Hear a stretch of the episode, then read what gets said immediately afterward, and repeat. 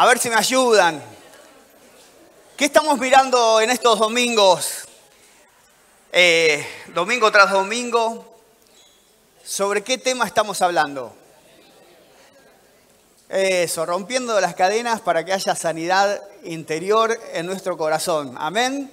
Y yo mientras preparaba justo el tema de hoy, estaba pensando, bueno, son siete, ocho domingos que vamos a estar hablando de este tema y a su vez hablar en los grupos GES, ¿no? En la semana. Y uno diría, uy, ¿para qué vamos a escarbar tanto en nuestro corazón? ¿Para qué? Y estaba pensando, qué bueno es que lo hagamos juntos. Porque Dios quiere llevarnos a algo nuevo. Amén. ¿Quiénes creen esto? Yo lo creo. Dios quiere llevarnos a algo nuevo, pero quiere llevarnos como juntos como iglesia. Una cosa es que yo lo haga solo o que vos lo hagas solo, y otra cosa es que lo hagamos juntos y decir, vamos juntos a lo nuevo que Dios tiene para nuestras vidas. Y el tema que toca hoy es el cuarto paso, rebelión contra sumisión. Qué tema importante este. Cuando yo fui al libro a ver qué me tocaba, y digo, justo este tema, rebelión contra sumisión. Y yo puse ahí como un subtítulo, ¿no?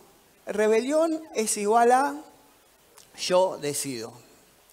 ¿Por qué? Porque la rebelión tiene un condimento especial. Y es como autodeclararnos dioses. ¿Por qué? Porque Dios es el que determina qué es lo bueno y qué es lo malo. ¿Por qué? Porque Él es absoluto. Y aparte, dos cosas tienen que suceder.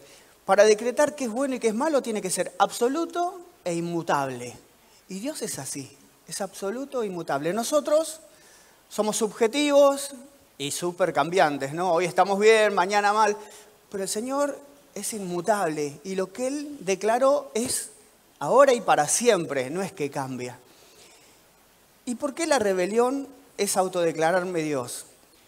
Porque la rebelión hace que yo decida qué está bueno y qué está malo. Ahora yo decido qué está bien y qué está mal. Entonces hoy traje algunas historias que nos van a hacer ver acerca de esto, pero vamos a hacer un pequeño repaso. ¿eh? La primera semana, ¿se acuerdan que vimos? Falso contra lo verdadero, ¿no? Y ahí vimos que tal vez habíamos ido a lugares que nos tiraron las cartas, habíamos leído el horóscopo, habíamos eh, nosotros en el grupo veíamos eso que nos curaban así como se llamaba, el empacho, nos curaban el empacho, el mal de ojo. Entonces, ¿qué hicimos? Renunciamos a todo eso. Y también yo les hacía una pregunta a los chicos, ¿no? Si alguno había consultado a los muertos. No, ninguno. ¿No? ¿Cómo vamos a consultar? ¿O le pediste algo a algún muerto? No. Y saben, a veces venimos de una raíz donde nos enseñaron a adorar imágenes. Entonces imagínense que yo no conocía al Señor y fui al gauchito Gil y le dije, gauchito, qué gauchito que sos, me haces un favor, ¿no? ¿A quién le estoy hablando? A un muerto. O iba a un santo, eh, a San Expedito, eh, ¿cómo es el que consigue las novias? Eh, ¿Eh? San Antonio, ahí está. San Antonio, conseguime un novio, ¿no? y fui y claro, pero yo inconscientemente, ¿a quién le estaba hablando? A alguien que está muerto, porque por más que le hayan o lo hayan santificado, entonces de eso también me tengo que arrepentir y decir, Señor, lo hice, pero no sabía. Yo me arrepiento y renuncio a eso, porque tal vez venimos de, de una cultura católica y decimos, bueno, a mí me enseñaron así y, y no está mal, porque así lo aprendimos. Ahora que Dios te dice, no hay otro mediador entre Dios y los hombres, sino quién? Jesucristo, que para eso se hizo hombre. Entonces cuando yo conozco esa realidad, ¿qué digo? Perdóname, Señor, me equivoqué. Esto lo paso de largo. ¿sí?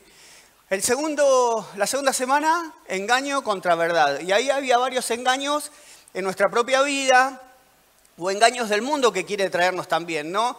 Eh, nosotros veíamos con el grupo que ahí decía el engaño de tener un cuerpo muy lindo. Y ahí todos nosotros dijimos, ese es nuestro engaño. Todo, mi jefe dijo, ese es nuestro engaño, queremos mentir a todos con panza, todos. Pero había otro que decía, el dinero hace la felicidad. Y ahí todos dijimos, no, no creemos en esto. Pero después nos pusimos a hablar del tema y veíamos que muchas veces cuando nos falta nos preocupa. Que cuando falta el dinero en casa empezamos a ponernos nerviosos y empezamos a dudar y empezamos a tener conflictos y empezamos a tener temor y no terminamos de confiar en el Señor que es nuestro proveedor. Entonces también de eso tuvimos que arrepentirnos de ese Señor, perdonanos, porque muchas veces lo que nos falta nos incomoda y no confiamos de que vos siempre vas a proveer todo lo que necesitamos. Amén. La tercera semana que vimos, amargura contra perdón. ¿Se acuerdan? El pastor con qué vino.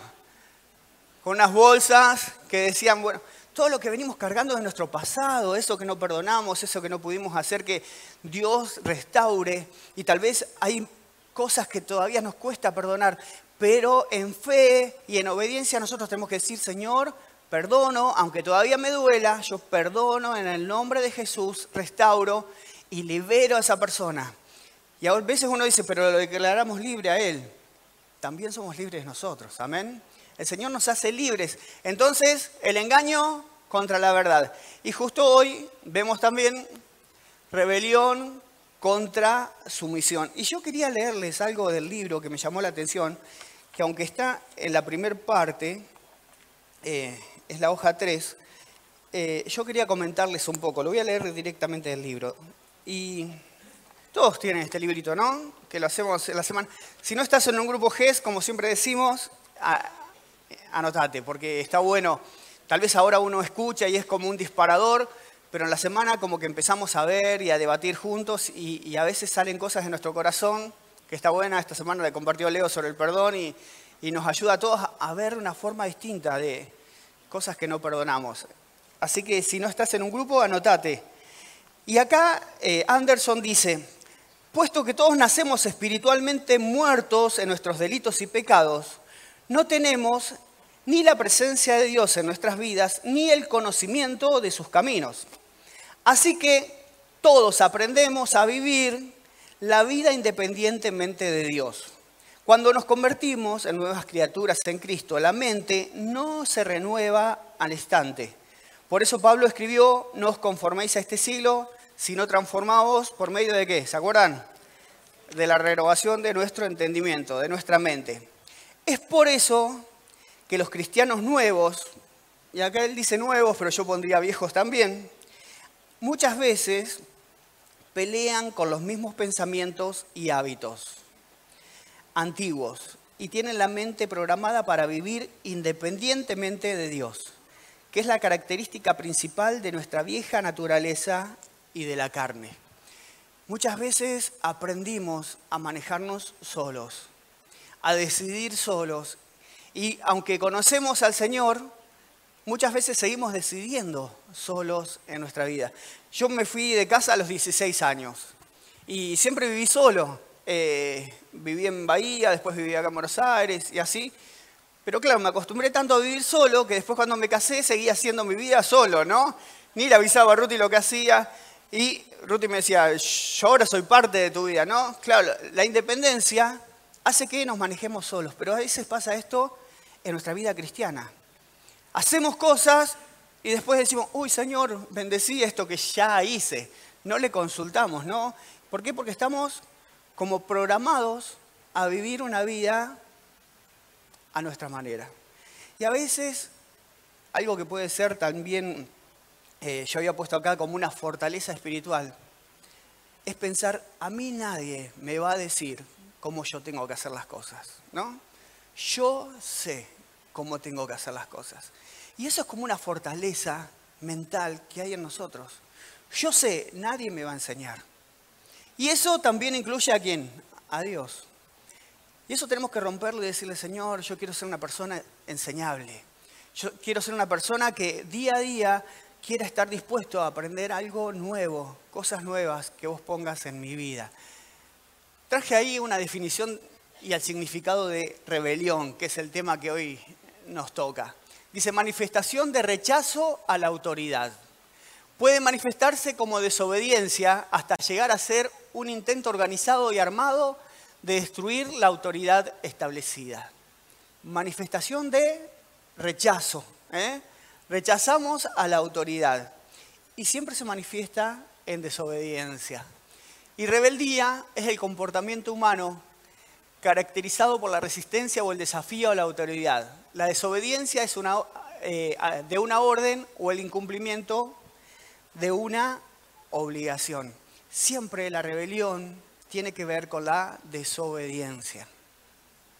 Siempre la rebelión tiene que ver con la desobediencia. Y yo estaba pensando, ¿quién fue el padre de la rebelión?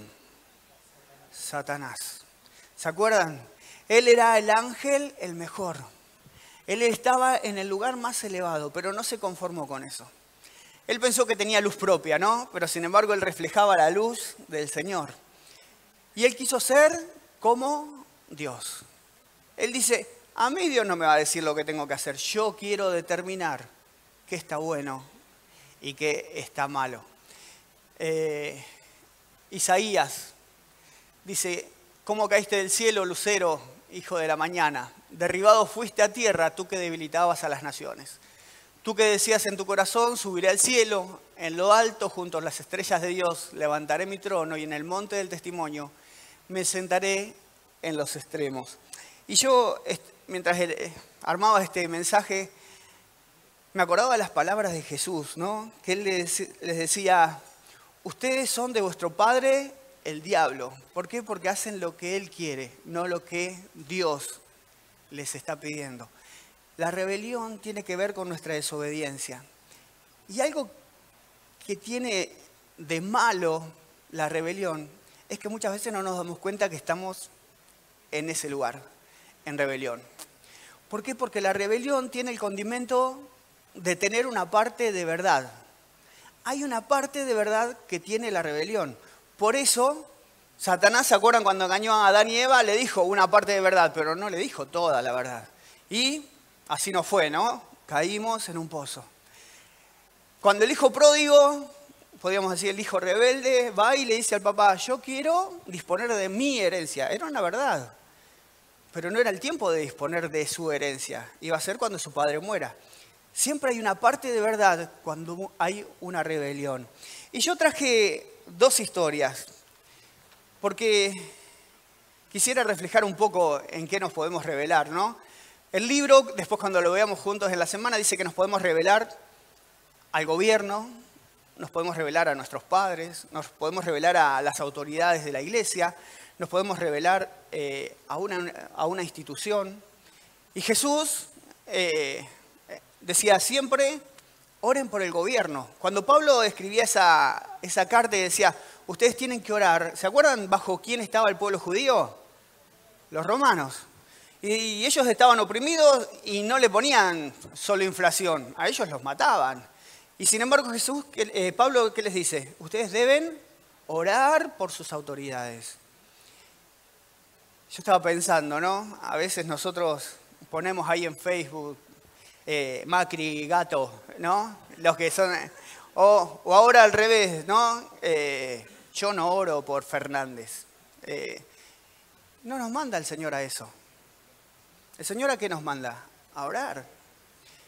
No nos manda a decir, bueno, yo estoy de este lado o del otro. Decir, yo tengo que orar en mi corazón. Y a veces uno, eh, sin querer, expone cosas, ¿no? Pero es bueno que no nos rebelemos contra las cosas que Dios ya puso. Y que no seamos nosotros quien determina qué está bueno y qué está malo. Es Dios el que determina eso. Y que nosotros podamos ponernos en el lugar de sumisión.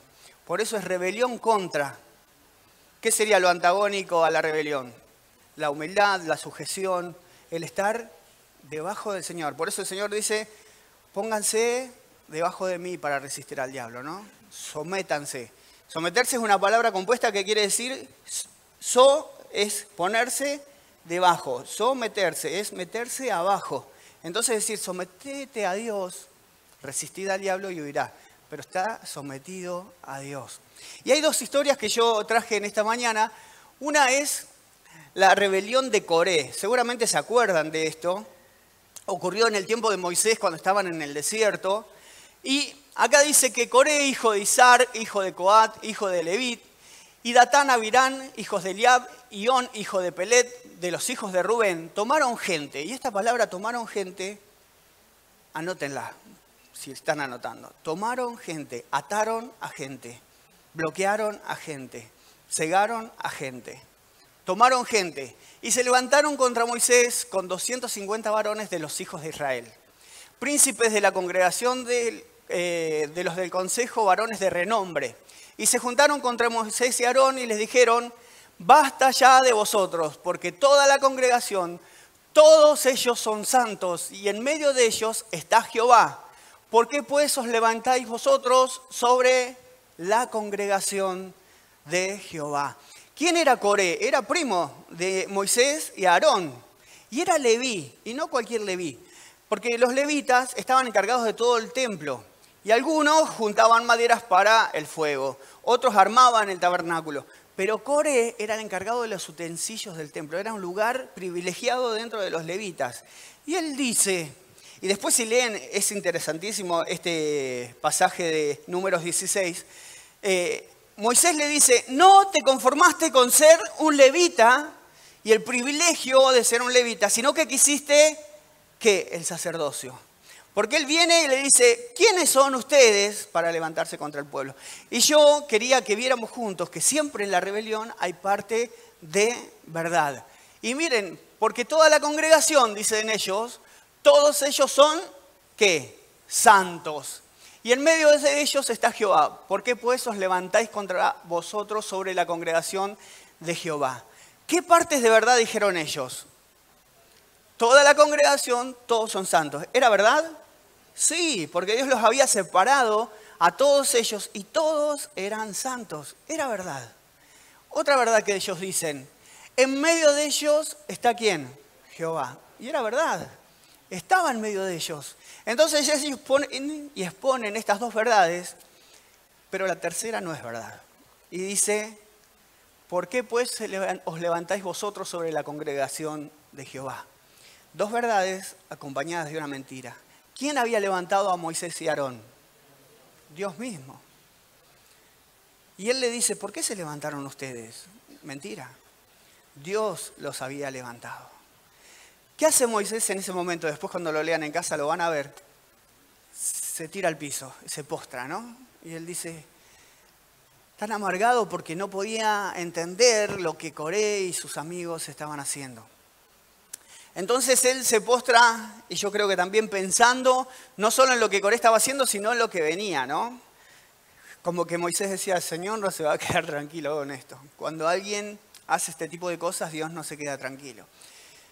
Y después Moisés le dice algo, bueno, hagamos una cosa, mañana vengan ustedes, Coré, sus amigos, y los 250 que están con ustedes, y traigan sus incensarios y nosotros también vamos a traer los nuestros. Y nos vamos a poner delante del tabernáculo de Jehová. ¿Qué es el incienso en la Biblia? Las oraciones de los santos. Entonces yo me hacía la idea esta, ¿no? De venir y decir, bueno, yo traigo mi oración a Dios. El incensario es eso eh, que llevan como humito así. Seguramente vieron alguna vez al Papa o alguno de ellos que lleva un incensario. Era algo parecido, ¿no? Y estaban ahí todos con su propio incensario, porque cada uno tenía uno. Y estaban allí, en el lugar, y ya para este momento, Coré y sus amigos habían tomado a todo el pueblo, porque cuando una rebelión empieza a tomar forma, el resto del pueblo que no se animaba, ¿ahora qué? Y bueno, nosotros vamos, porque si ya está tomando forma esto, nos acoplamos. Todos los que estamos indecisos, ¿no? Como la votación, los que estamos indecisos nos acoplamos ahora. Y ¿Qué sucedió en aquel momento? Tomó cada uno su incensario y pusieron en ellos fuego y echaron de ellos en ellos incienso y se pusieron a la puerta del tabernáculo de reunión con Moisés y Aarón. Ya Corea había hecho juntar contra ellos toda la congregación a la puerta del tabernáculo de reunión. Entonces la gloria de Jehová apareció sobre toda la congregación. En este momento, cuando Dios aparece, le dice algo a Moisés y Aarón. Les dice, córranse, córranse porque yo voy a hacer algo tremendo. Entonces Moisés y Aarón, como sacerdotes, ¿qué hacen? Se postran nuevamente y dicen, Señor, fueron algunas personas, Ellos es más dicen, fue una persona específicamente la que hizo todo esto. Por favor, tené compasión del pueblo, fue una persona. Entonces, Dios le dice, bueno, apártense de Coré, de Abiram, apártense de ellos, apártense de los que hicieron rebelión. Y ahora todo el pueblo que hace se corre. ¿Recuerdan qué pasó? Va Moisés y le dice, ustedes hicieron esto contra Dios, no contra nosotros. Y es más, él se anima en ese momento a decir, si ustedes mueren como una persona normal, yo no fui llamado por Dios. Pero si la tierra se abre y los consume, van a ver que Dios me ha llamado. ¿Y qué pasó? Abrió la tierra su boca y los tragó a ellos, a sus casas y a todos los hombres de Coré y a todos sus bienes. Y ellos con todo lo que tenían descendieron vivos al Seol, al sepulcro, y los cubrió la tierra y perecieron en medio de la congregación. Y todo Israel, los que estaban alrededor de ellos, huyeron al grito de ellos porque decían, no nos trague también la tierra a nosotros. ¿Qué sucedió? Todas esas familias en un momento desaparecieron. Ahora, ¿qué sucede con la rebelión? ¿Y por qué yo les dije que presten atención a tomaron gente? Porque ellos se habían rebelado, pero ¿cuántos más con ellos? 250 más, que los habían escuchado y que habían tomado partido en esto. Porque cuando uno se revela, siempre busca aliados, ¿no? Imaginemos que yo digo, bueno, vamos a, echar a Ricardo y a Lila de la iglesia, ¿no? Entonces yo voy y los visito a ustedes y les digo, miren, Ricardo y Lila, no sé si tienen que seguir. Y ustedes me escuchan, ¿no? Y capaz que puede ser. Y no me delatan. Y yo voy a otro y también me escucha y no me delata. Y todos los que me escuchan son parte de mí, porque no me delataron. Todos los que escucharon a Coré fueron parte. ¿Qué sucedió con ellos? Miren lo que dice la palabra. También salió fuego delante de Jehová y consumió a los 250 hombres que ofrecían el incienso. Porque cuando uno escucha es parte. Aunque el otro se levantó, uno podría decir, ah, no, fue él. Yo lo escuché. Yo tomé partido con esta persona. Y Dios toma partido conmigo. Y ellos fueron consumidos. Y yo anoté ahí el versículo 16, que después si lo ven en casa, dice, tú con todo que es tu séquito, ¿no? Coré con todos los que lo seguían. Ellos fueron todos consumidos. Uno podría decir, wow, esta mañana es una mañana de, palo, de bajarnos. No, pero son ejemplos que, yo mientras los veía, oraba y decía, Señor, no quiero encontrarme en una situación así, porque ¿cuántas veces uno habla? ¿Cuántas veces uno piensa que está en lo correcto? Como ellos pensaban que estaban en lo correcto, ¿no? Dos verdades contra una mentira, pero esa mentira era puesta por parte de Dios era una verdad más valiosa que las otras dos. Y a veces, y es bueno que lo podamos debatir en la semana, en el grupo, a veces Dios nos dice, fíjate, porque estas cosas, ¿para qué fueron escritas? ¿Se acuerdan que dice la Biblia? Como ejemplo para nosotros. Y si fueron escritas como ejemplo, es que tenemos que mirarlas y decir, Señor, que yo no me encuentre en una situación así. No quiero estar en una situación como esta. Quiero ser distinto, quiero ser distinta, ¿no?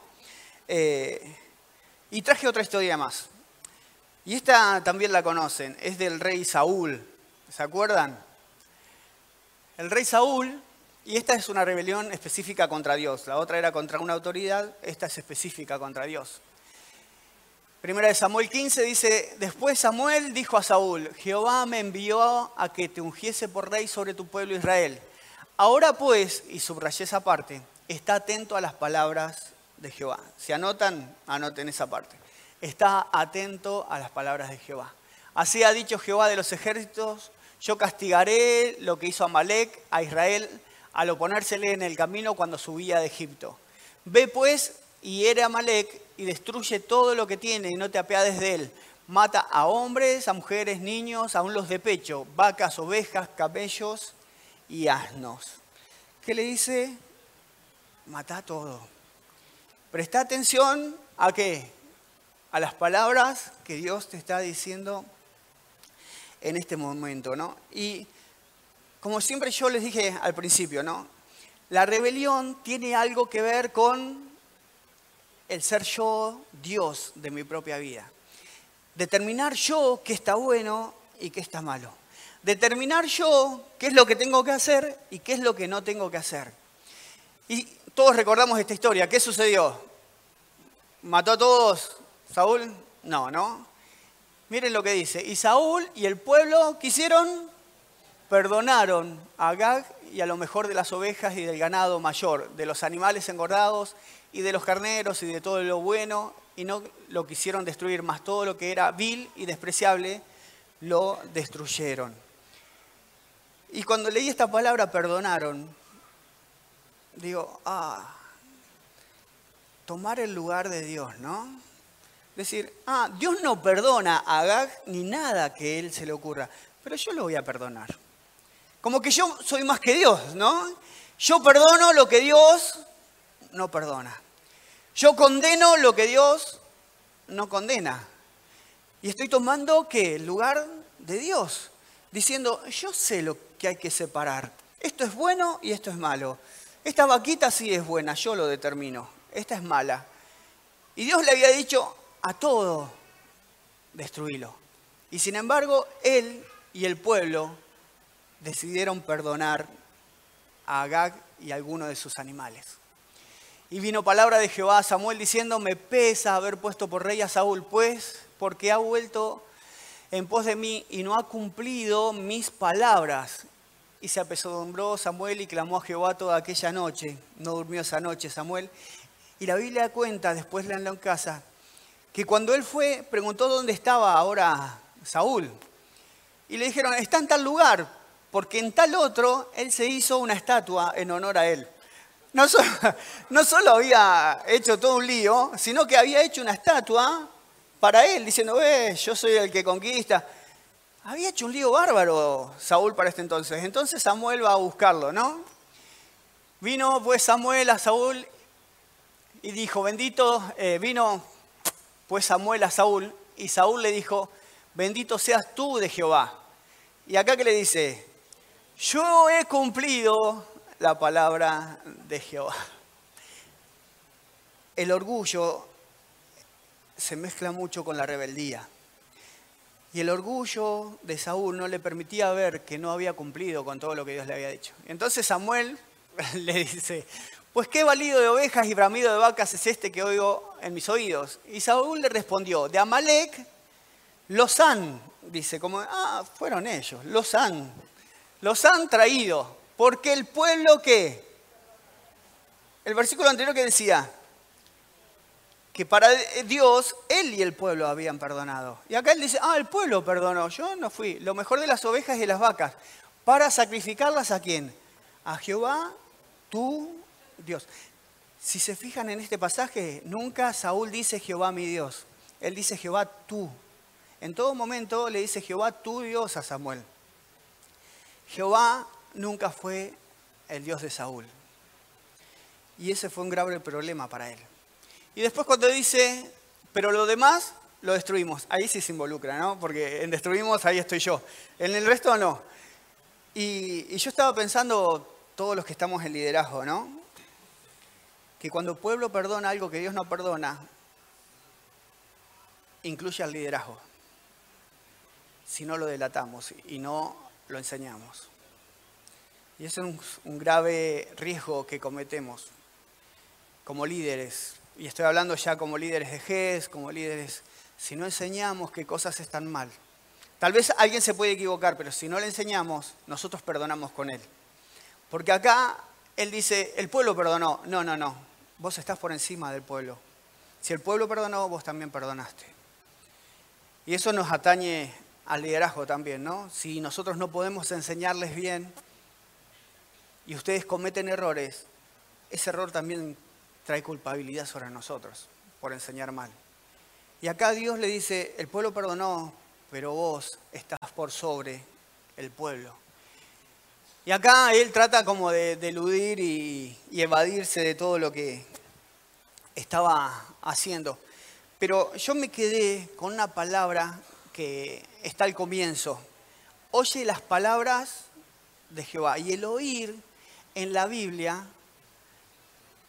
ahora puedes estar atento a las palabras de Jehová. Hay una palabra eh, en hebreo, estuve tratando de escucharla para decirles cómo se pronuncia, es Shma, Shma, es rara, para, hasta para escribirla, S-H-M-A, Shma, que es oír, pero oír y responder apropiadamente. Siempre en la palabra de Dios, oye, quiere decir oí para cumplir. Por eso Jesús decía, ¿a quién compararé al que hace su casa sobre la roca? Al que oyó la palabra y la cumplió. ¿A quién compararé el que hizo sobre la arena? Al que oyó la palabra y no la cumplió. La semilla, alguien la oyó, pero se la comieron los pájaros, alguien la oyó. Siempre el oír en la palabra tiene que ver con obedecer. Por eso Dios le dice, está atento a las palabras de Jehová, porque si no estás atento vas a estar en rebelión. ¿Qué vas a estar haciendo? Desobedeciendo. Y Dios le dice, estate atento a mis palabras. Y eso es algo que nos trae a nosotros también, ¿no? Decir, estemos atentos a la palabra de Dios para poder cumplirla y poderla poner por obra. ¿Se acuerdan de este pasaje cuando Jesús estaba con sus discípulos en el monte de la transfiguración?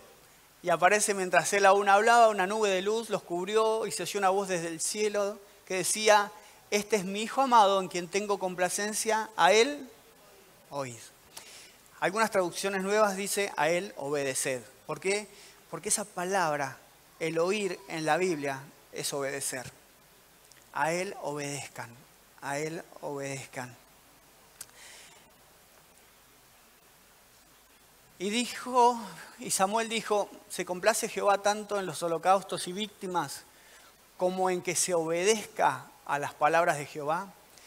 Ciertamente el obedecer es mejor que los sacrificios y el prestar atención que la grosura de los carneros. Porque como pecado de, de adivinación es la rebelión y como ídolos e idolatría la obstinación. Por cuanto tú desechaste la palabra de Jehová, Él también te ha desechado para que no seas rey. Desechar la palabra es desechar a Dios mismo. Desechar su palabra es desechar a Dios. Es decirle, Señor, yo me voy a manejar como yo quiero. Yo voy a determinar qué está bien y qué está mal. Vos me decís que ponga el diezmo, pero yo voy a ver si puedo.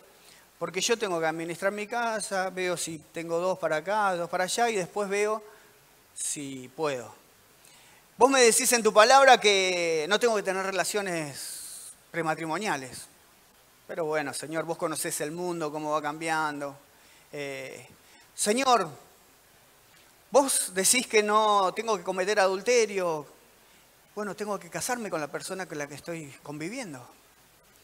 ¿Por qué? Porque si no obedecemos, la rebelión es desobediencia.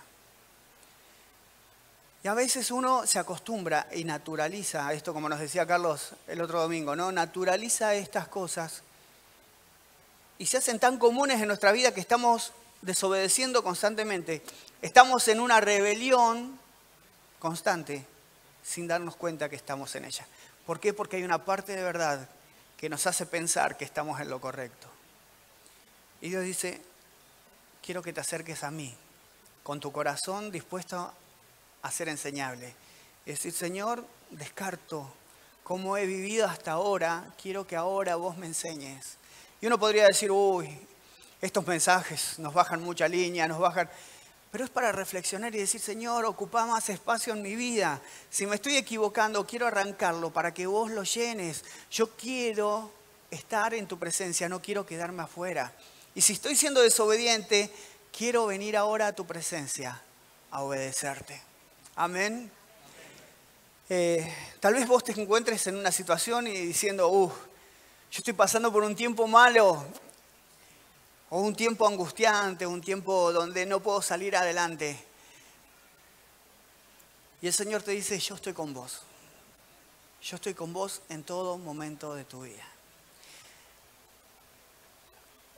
El pueblo había desobedecido y sido rebelde con Dios. Y Dios los lleva a dónde? ¿Se acuerdan? A Babilonia. ¿Deportados cuántos años? 70 años. 70 años llevados a Babilonia. Y cuando ya estaban por volver, Dios les hace como un cuento y les hace una historia nueva, que es la que yo quiero compartir y les voy a pedir a los chicos que pasen para ya terminar. Y dice Isaías 43, 16. El Señor abrió un camino a través del mar, un sendero por entre las aguas impetuosas. Hizo salir todo un poderoso ejército con sus carros y sus caballos para destruirlo. Quedaron derribados y no pudieron levantarse. Se acabaron como una mecha que se apaga. Dios le dice, hice algo importantísimo hace tiempo. Y vos podés decir en tu propia vida, uh, sí, hace tiempo yo sentía la presencia de Dios, hace tiempo yo estaba enamorado, enamorada del Señor, pero ahora me enfrié, ahora me apagué, ahora estoy sintiendo que Dios no está cerca mío, me estoy secando por dentro. Y Dios te cuenta esta historia, ¿viste que en el pasado yo hice cosas con vos? Y lo mismo le cuenta al pueblo y le dice, ¿viste lo que yo hice? Abrí el mar y pasaron por tierra seca. ¿Y qué hice? Destruí a tu enemigo en ese mar donde vos lo abriste. Vos pasaste por esa tierra. Y tal vez vos podés acordarte y decir, uh, sí, yo me acuerdo tiempos buenos que viví con el Señor, pero ahora no tengo. Y el Señor, mire lo que les dice a este pueblo que estaba deportado, que estaba en angustia, que estaba diciendo, ah, ya no soporto más este tiempo acá, no, no quiero estar más en esta situación. Mire lo que les dice el Señor. Ahora dice el Señor a su pueblo, ya no recuerdes el ayer. No te acuerdes más de lo que pasó. Olvídate de todo lo que viviste hasta acá. No pienses más en las cosas del pasado. Y aún de ese pasado que te acusa.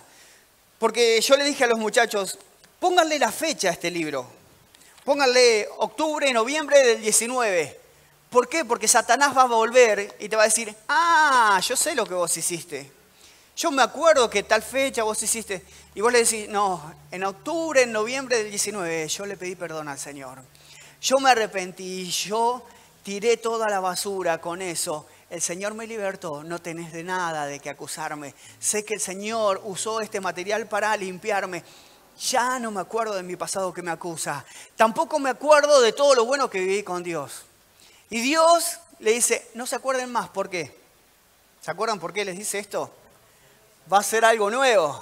Yo voy a hacer algo nuevo y verás que ahora mismo va a aparecer.